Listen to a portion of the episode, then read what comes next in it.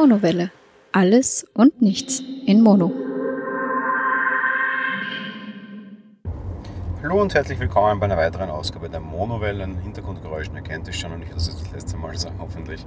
Heute geht es wieder um das Thema Filme, dementsprechend ist auch die Stefanie wieder dabei. Hallo und herzlich willkommen wieder von meiner Seite.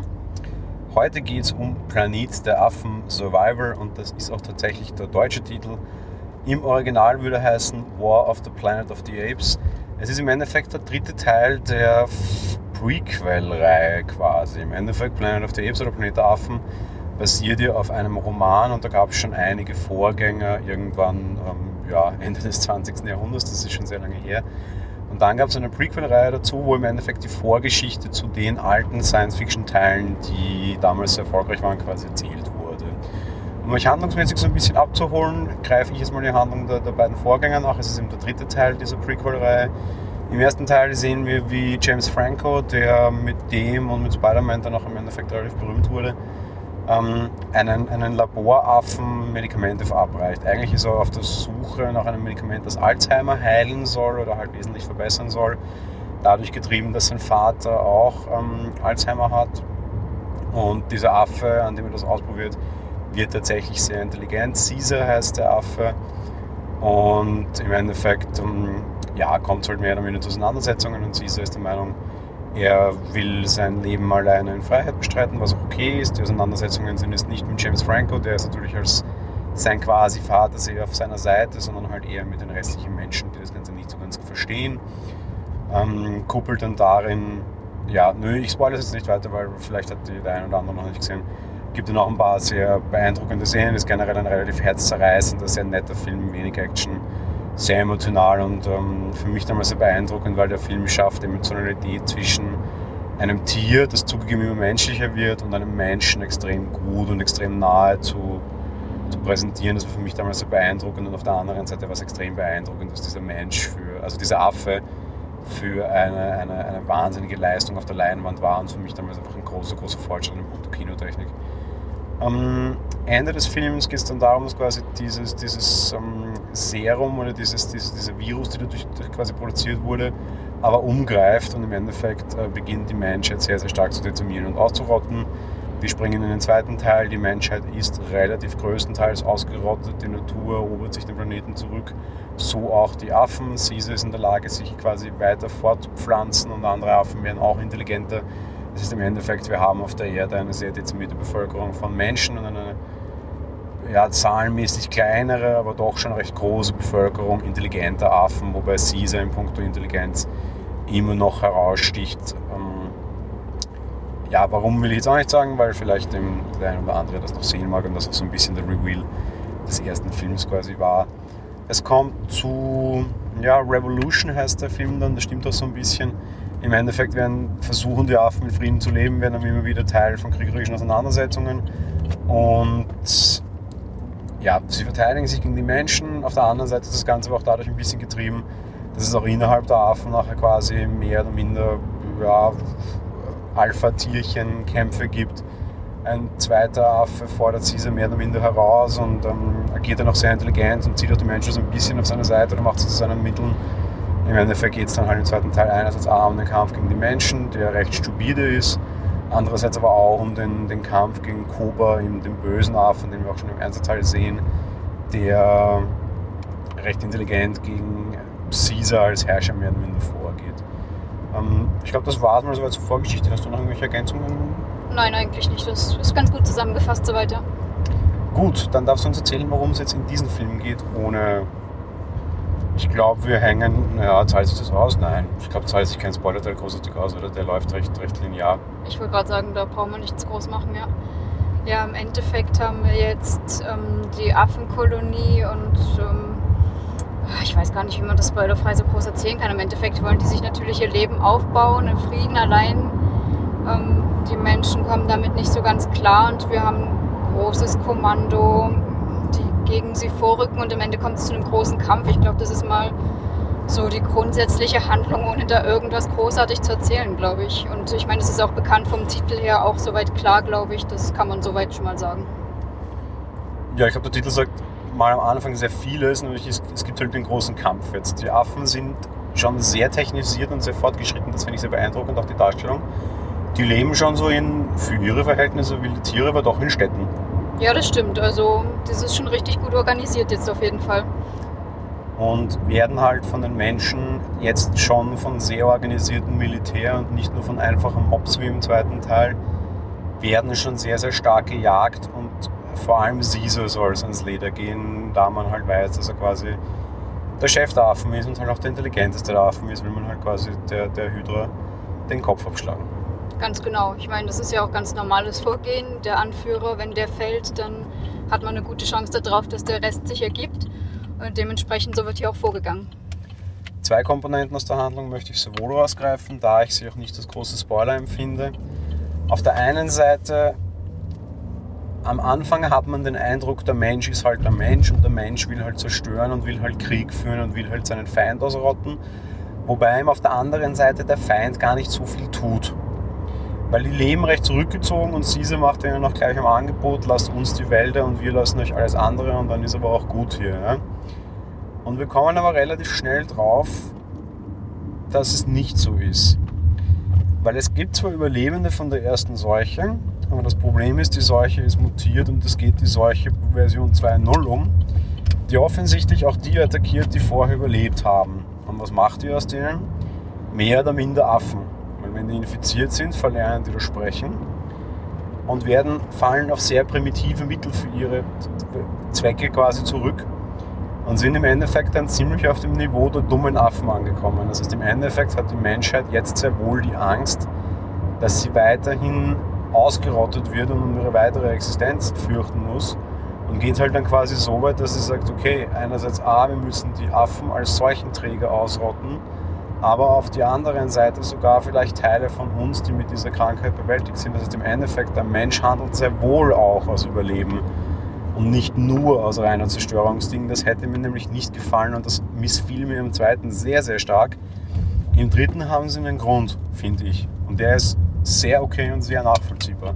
Das sehe ich auch so, denn im Endeffekt diese, ähm, diese Umkehrung, die wir haben, dass der Affe sich weiterentwickelt und der Mensch wieder zurück, das ist sehr schön gemacht und natürlich hat der Mensch dann Angst und es ist eine Art Überlebensinstinkt insofern also auch. Also ja, es hat einen Grund und für mich auch soweit nachvollziehbar, ja.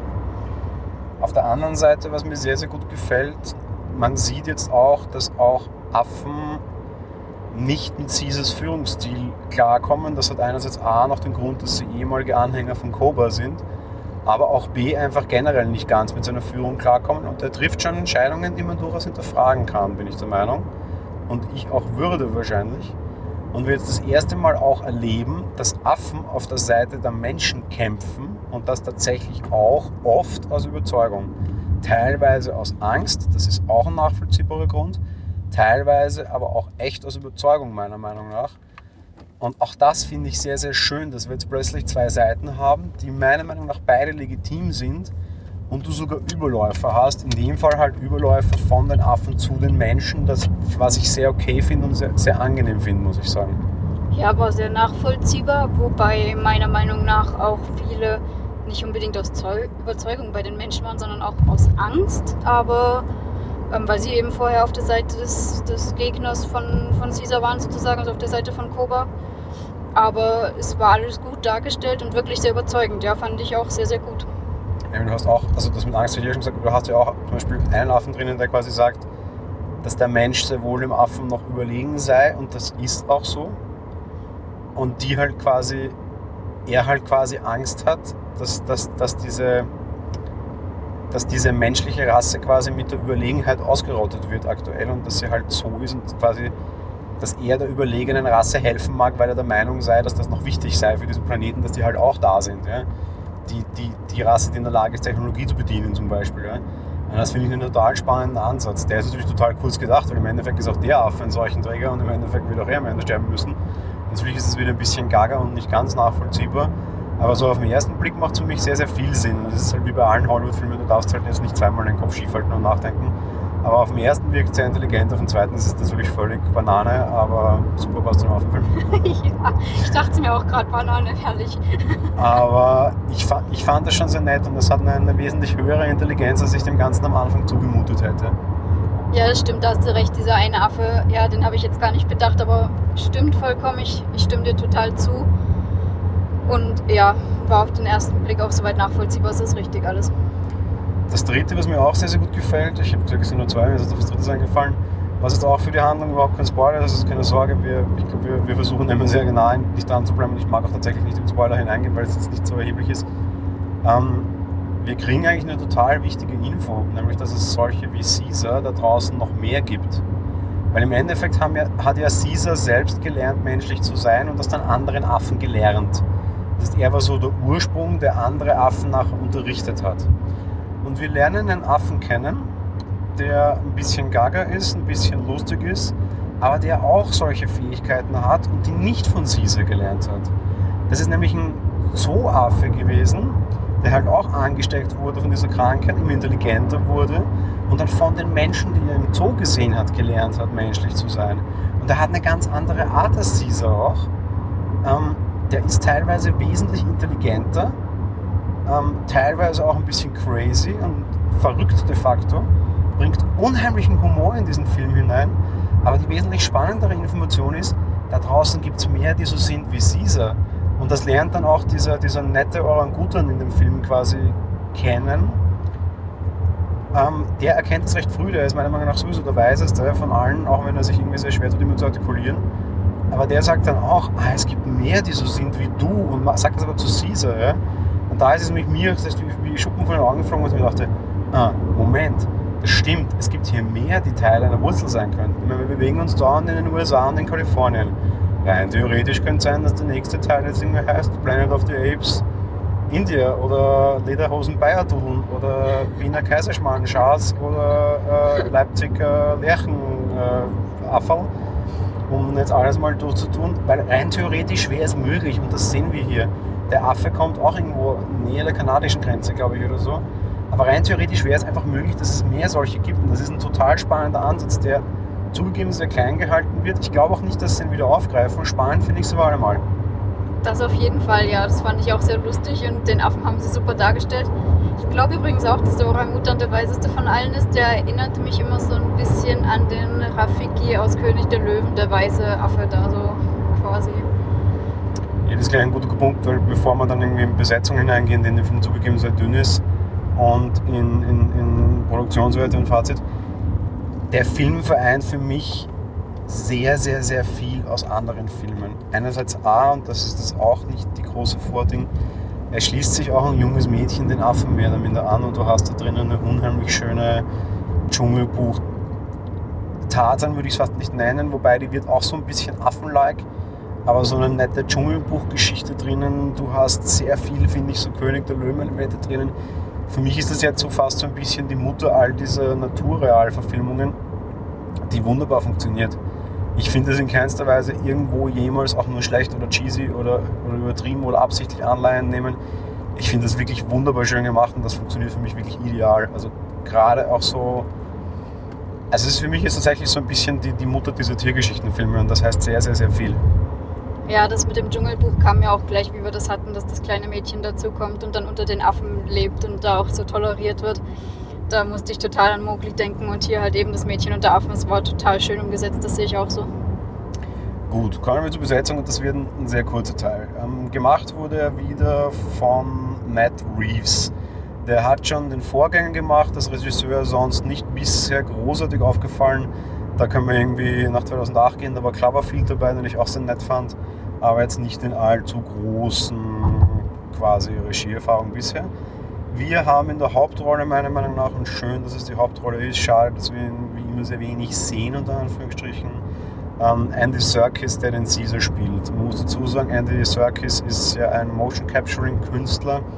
Das heißt im Endeffekt, Caesar ist ein Mensch, der sich im grünen Anzug bewegt wie ein Affe und Caesar wird ihm anschließend drüber gelegt. Das heißt, es ist kein rein im PC entstandenes Ding, sondern es ist einfach ein, ein, Mensch, der sich sehr gut bewegen kann und anschließend den Affen quasi drüber animiert bekommt. Woher kennen wir Andy Serkis? Ich glaube, der bekannteste Auftritt von Andy Serkis war Gollum. Ne? Auf jeden Fall, ja. Aber generell bei allen diesen Filmen, also Serkis wahrscheinlich der große Motion Capturing Schauspieler, den es gibt. Und meiner Meinung nach auch einfach sein, sein größtes Werk und seine größte Leistung ist aber auch im Planet der Affen. Ich finde, das macht er extrem gut. Sehe ich auch so. Also sich da als Affe so zu bewegen, ähm, wahnsinnig toll gemacht. Das ist sensationell, kann man nicht anders sagen. Ansonsten gibt es aber auch einige solche Affen, die quasi in Motion Capture äh, Anzügen, also Schauspieler, die in Motion Capture Anzügen stecken und auch zu Affen werden. Sonst noch relativ bekannt, Cornelia wird gemimt von Julie Greer. Aber sonst gibt es jetzt nicht großartig viel zum Aufzählen, würde ich sagen. Als den bösen Colonel oder halt den Anführer der Menschen, zumindest der Fraktion, die gegen die kämpft, haben wir Woody Harrelson, das ist auch ein relativ bekannter Schauspieler. Der war schon in, ja, ich sag mal, sehr, sehr vielen Produktionen dabei. In Die Unfassbaren ist er dabei, die 1 und 2, da spielt er den Magier mit der Glatze zum Beispiel. Da spielt er keinen Bösen, er spielt sonst meistens böse, da ist er sehr nett und sehr, sehr, sehr gut. Ansonsten, der war aber auch einfach in 100.000 anderen Filmen drinnen. Wenn ihr ihn seht, erkennt ihr ihn sofort. In der Bude von Panem war er übrigens auch dabei. Da ist er der, der ehemalige Gewinner der, der Spiele, der, der aus dem Sektor, aus dem auch die, äh, wie heißt es jetzt? Ähm, ähm, ja, ich komme nicht drauf. Katniss Aberdeen. Genau, ganz genau. Aus dem die Katniss kommt. Ähm, ja, also ich sag mal, den kennt man. Er spielt halt oft böse. In dem Fall halt auch wieder. Das macht er auch sehr, sehr, sehr gut ich finde es urschwer in dem Film, dass du einen Menschen findest, der dazu passt in diese doch recht künstliche Welt. Ich finde, er macht das aber sehr, sehr, sehr gut, weil er ihn nämlich sehr überspielt. Das muss man können und wollen. Ich glaube, es wird auch Zuschauer geben, denen das sehr schwer fällt. Was man dazu sagen muss, es ist halt Overacting pur in jeder Hinsicht. Also die Affen, klar, aber da gehört es halt dazu. Aber es ist auch bei den Menschen Overacting pur. Also der Colonel ist alles andere als normal, der hat mehr als einen Dachschaden und der überzieht seine Rolle maßlos, aber es passt für mich super zusammen und ist eine wirklich große schauspielerische Leistung und meiner Meinung nach die beste von Woody Harrelson, was jetzt das Acting an sich betrifft, weil zugegeben, Caesar ist halt recht leicht, wenn der mal einen Gesichtszug falsch steht, ist wurscht, weil dann animiert der Computer drüber, bei Woody Harrelson halt nicht. Das auf jeden Fall, also passt super gut zu dem Colonel, da hast du vollkommen recht, war wahnsinnig schön und eben, da muss man glaube ich eben auch so overacten. Es war gut gemacht. Vor allem, was mir bei dem so gut gefiel und was, was, was ihn für mich schauspielerisch wirklich zu einer riesen Überraschung machte, der hat einfach drei Gesichter. Zwei permanent, nämlich einmal den als Colonel, wo er in Uniform und wirklich lustig äh, schimmernder Sonnenbrille vor den Leuten steht und, und schon fast den Glaubensanführer macht, weil das ist schon mehr als Soldaten. Das ist schon ein bisschen diese, wir sind der Anfang und das Ende, wir werden überleben, Glaubens-, Religions-, Sekten, Gedöns grenzwertig, aber gut gemacht. Und da spielt er sehr, sehr, sehr sicher. Er sucht aber auch immer wieder tatsächlich die Unterredung mit Caesar. Und dort ist er sehr unsicher und sehr gebrochen und sehr auch von Caesar beeindruckt und versteht seinen Feind auch. Und im Endeffekt ist es auch gerade er, der quasi sagt, wir haben beide eine Agenda und die Agenda, die wir haben, ist okay und ist recht. Das, was du tust, ist richtig und das, was ich tue, ist richtig. Und am Ende wird es einfach nur darauf ankommen, wer der Stärkere und der Intelligentere ist. Und wahrscheinlich bist du intelligenter und ich stärker. Und das fand ich einfach wahnsinnig beeindruckend. Auch, auch also schriftlich einerseits von denen, die ihm das geschrieben haben, aber auch er, wie er spielt, weil du hast einfach wirklich den Cut. Er steht noch draußen und lässt Caesar quasi aus dem Käfig nehmen und du glaubst, Caesar geht jetzt an den Kragen mehr oder minder. Und dann führt er ihn quasi hinein und die Rolle schlägt sofort um. Das können Tage in Realität dazwischen gewesen sein, wo das geschnitten wurde, ich weiß es nicht. Aber es ist einfach super produziert, finde ich. Und er spielt es auch echt, echt, echt klasse. Und ich bin total überrascht. Ja, diese Unterredung so, so quasi so weg von allen anderen, dass die nicht sehen, dass man jetzt mal normal reden kann, auch sozusagen. Fand ich auch super gemacht. Ich meine, dann, wie sie wieder draußen sind, natürlich bestraft er ihn dann und es geht Caesar eigentlich an den Kragen. Aber gut, die Unterredung erstmal, dieser Dialog war wirklich sehr schön, ja. Auch all das jetzt, keine Sorge, das sind keine Spoiler, könnt mit diesen Informationen, die es an einer Redung gab, nichts anfangen. Also keine Sorge. Ich weiß, es gibt wieder die Sorge, dass wir spoilern. Ich glaube, wir waren in letzter Zeit immer sehr gut und wir werden so weiterhin versuchen, das nicht zu tun, wenn wir es ankündigen. Von daher, dass die beiden Chefs mal miteinander sprechen, war ja ohnehin klar. Der Kontext ist das Ausschlaggebende und den werdet ihr dann eben hoffentlich sehen. Kommen wir zu den Produktionswerten. Ähm, ich muss gestehen, ich kann einfach äh, nichts sagen. Ich fand die ersten zwei genial produziert, technisch top of the pops. Es setzt sich im Dreier fort.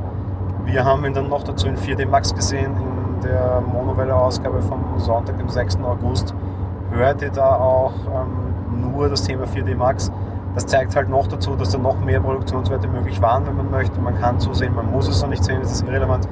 Der Film ist einfach sensationell gemacht, funktioniert in 3D super Ähm, ähnlich wie bei, bei Dunkirk empfehle ich hier beste Qualität nehmen, die ihr kriegt. Und auch 3D ist in Ordnung und gut gemacht. Ähm, ja, technisch top. Ohne Kritik. Das sehe ich ganz genauso. Und das, was da alles möglich war, Wahnsinn. Also dementsprechend echt super, ja wirklich super produziert und waren die anderen zwei Teile vorher auch schon meiner Meinung nach. Also hat sich sehr gut fortgesetzt. Gut, ähm, ich glaube, es gibt nicht mehr allzu viel zu sagen aus dem Fazit. Von daher legen Sie los. ja, man hat es, glaube ich, schon rausgehört. Ich bin sehr begeistert von dem Film. Er hat mir super gut gefallen. Die Schauspieler, was an Schauspielern halt so da war. Ähm, oder beziehungsweise die auch die Bewegung verantwortlich waren dafür, ähm, haben das alles super gemacht. Das ist wirklich ein ganz, ganz toller Film. Und Planet der Affen zählt zu einer der Reihen, wo ich echt sagen muss, die sind alle durchweg genial gemacht, gut umgesetzt und somit auch dieser Teil wieder sehr, sehr schön. Sehempfehlung, ab ins Kino. Schwierige Frage jetzt, weil ich habe echt ein Problem gehabt, dass ich die Review für diesen Film schreiben wollte. Ich bin immer noch nicht fertig. Ähm, was für ein Genre ist das für dich? Ist das ein Actionfilm?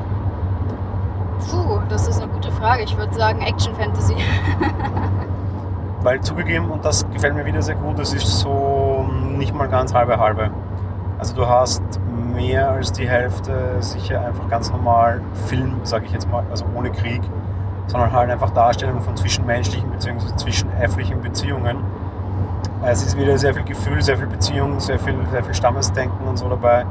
Es ist jetzt relativ wenig Krieg und Action, jetzt A für mich sehr angenehm ist, was aber B sicher auch daran liegt, dass die Kämpfe nicht so wirklich spannend wären und sicher auch sackteuer sind.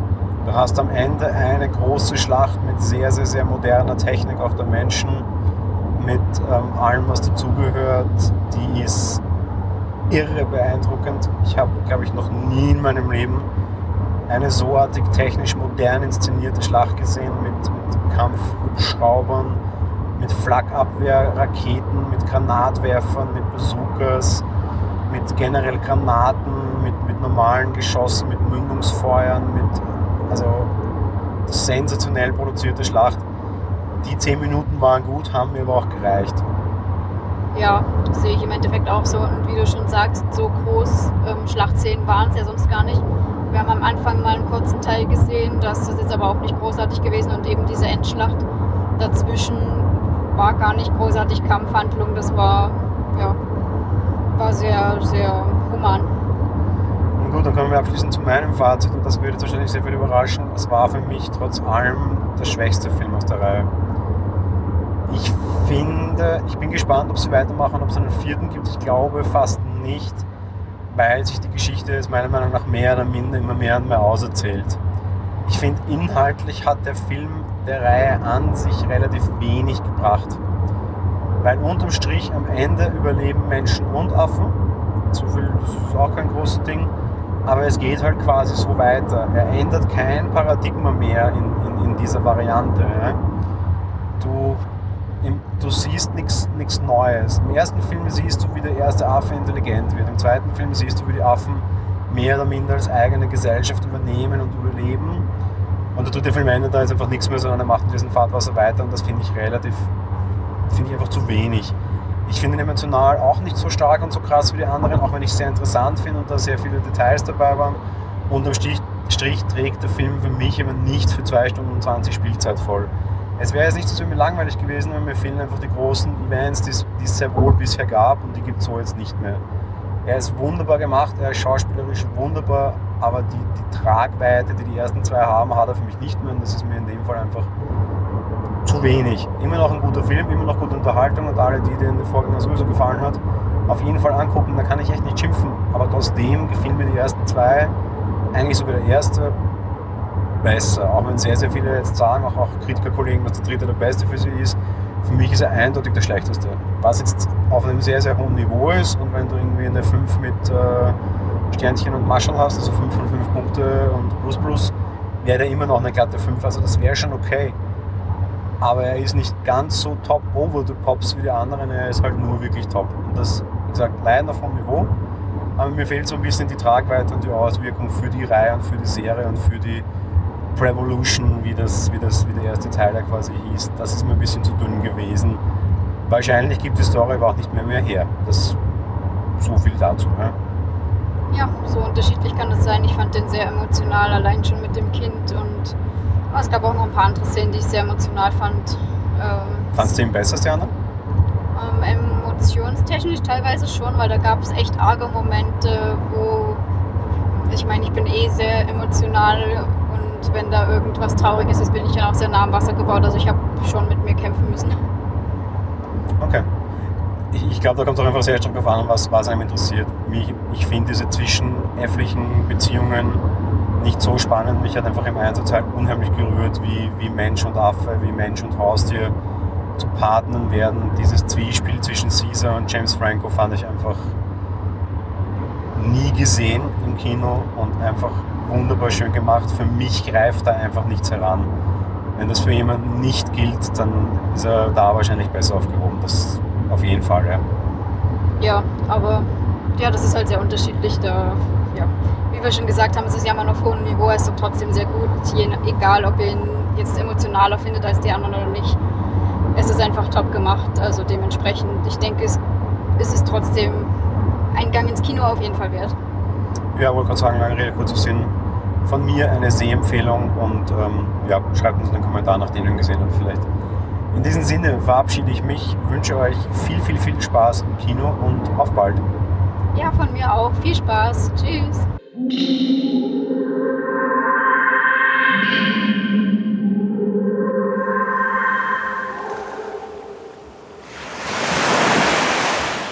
Monowelle ist ein kostenloser und privater Podcast von Jan Gruber.